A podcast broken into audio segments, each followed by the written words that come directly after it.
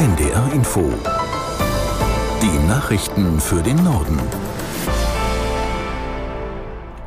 Um 17 Uhr mit Tarek Yusbashi. Nach der Offensive der israelischen Armee im Süden des Gazastreifens greifen radikale Palästinensergruppen nun verstärkt Israel an. Im Großraum Tel Aviv gab es am Nachmittag mehrmals Raketenalarm und auch im Süden Israels heulten die Sirenen. Aus Tel Aviv Björn Dake. Die zentrale Salah al-Din-Straße ist nach den Worten des Militärs ein Schlachtfeld. Auf dieser Straße waren Zehntausende Menschen aus dem Norden des Gazastreifens in den Süden geflohen. Das scheint jetzt nicht mehr möglich zu sein. Das UN-Flüchtlingshilfswerk für die Palästinenser geht davon aus, dass fast 1,9 Millionen Menschen im Gazastreifen auf der Flucht sind, also mehr als 80 Prozent der Bevölkerung. Internationale Hilfsorganisationen sprechen von Horror, einer Katastrophe und unerträglichem menschlichen Leid. Israel macht dafür die Hamas verantwortlich. Sie missbrauche die Menschen im Gazastreifen als Schutzschilde. Bundesgesundheitsminister Lauterbach hat die Corona-Impfzahlen in diesem Winter als enttäuschend bezeichnet. Nur etwa drei Millionen Menschen in Deutschland hätten sich mit den neuen Präparaten impfen lassen. Diese sind an aktuelle Corona-Varianten angepasst. Im Moment werde die Covid-Gefahr unterschätzt, sagte Lauterbach. Die Ständige Impfkommission empfiehlt Corona-Impfungen für Menschen ab 60 und für Menschen mit bestimmten Vorerkrankungen.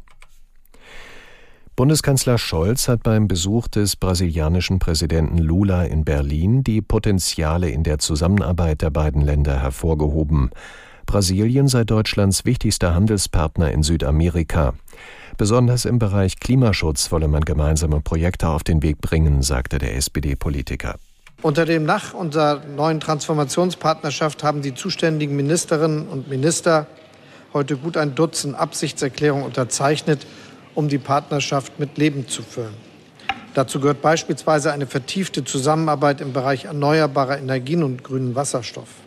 Hier verbinden wir das Potenzial Brasiliens mit dem Interesse Deutschlands an grünem Wasserstoff zu einem gemeinsamen Projekt, von dem alle, auch wirtschaftlich, etwas haben. Bundeskanzler Scholz. Die Kritik am Präsidenten der Weltklimakonferenz Al-Jaber reißt nicht ab. Klimaaktivisten werfen ihm vor, sich nicht für den Ausstieg aus fossilen Energien einzusetzen und der Ölbranche eine Hintertür offen halten zu wollen. Aus Dubai Lisa Posorske. Konferenzpräsident Al-Jaber zeigte sich überrascht über die Kritik an seinen Äußerungen die seien aus dem Zusammenhang gerissen worden. Er bekannte sich zur Wissenschaft und versuchte so, die Vorwürfe aus dem Weg zu räumen. Der britische Guardian hatte über mögliche Aussagen Al-Jabars von vor knapp zwei Wochen berichtet. Demnach hatte er behauptet, es gebe keine wissenschaftlichen Erkenntnisse, die darauf hinweisen, dass ein Ausstieg aus fossilen Brennstoffen nötig ist, um die Erderwärmung auf 1,5 Grad zu begrenzen. Auf der indonesischen Insel Sumatra ist der Vulkan Marapi zum zweiten Mal ausgebrochen. Die Behörden stoppten die Suche nach zwölf Bergsteigern, die seit dem ersten Ausbruch gestern vermisst werden. Mindestens elf Wanderer waren dabei an Verbrennungen gestorben, sechs weitere kamen mit Brandwunden in ein Krankenhaus. Der Vulkan hatte Asche und Geröll bis zu drei Kilometer in den Himmel geschleudert.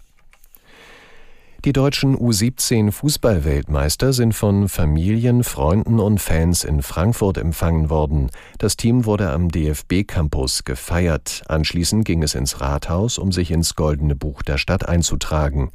Die U17 Fußballer hatten den WM-Titel in Indonesien nach einem Finalsieg gegen Frankreich gewonnen.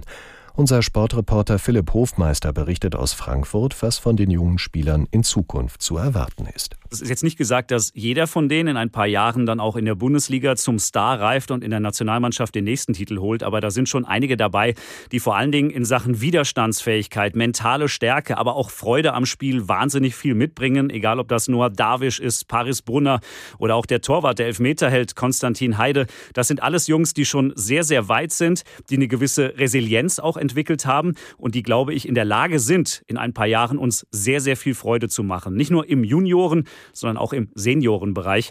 Aber nochmal, Garantien gibt es keine, auch nicht als frisch gebackene U17-Weltmeister. Das waren die Nachrichten.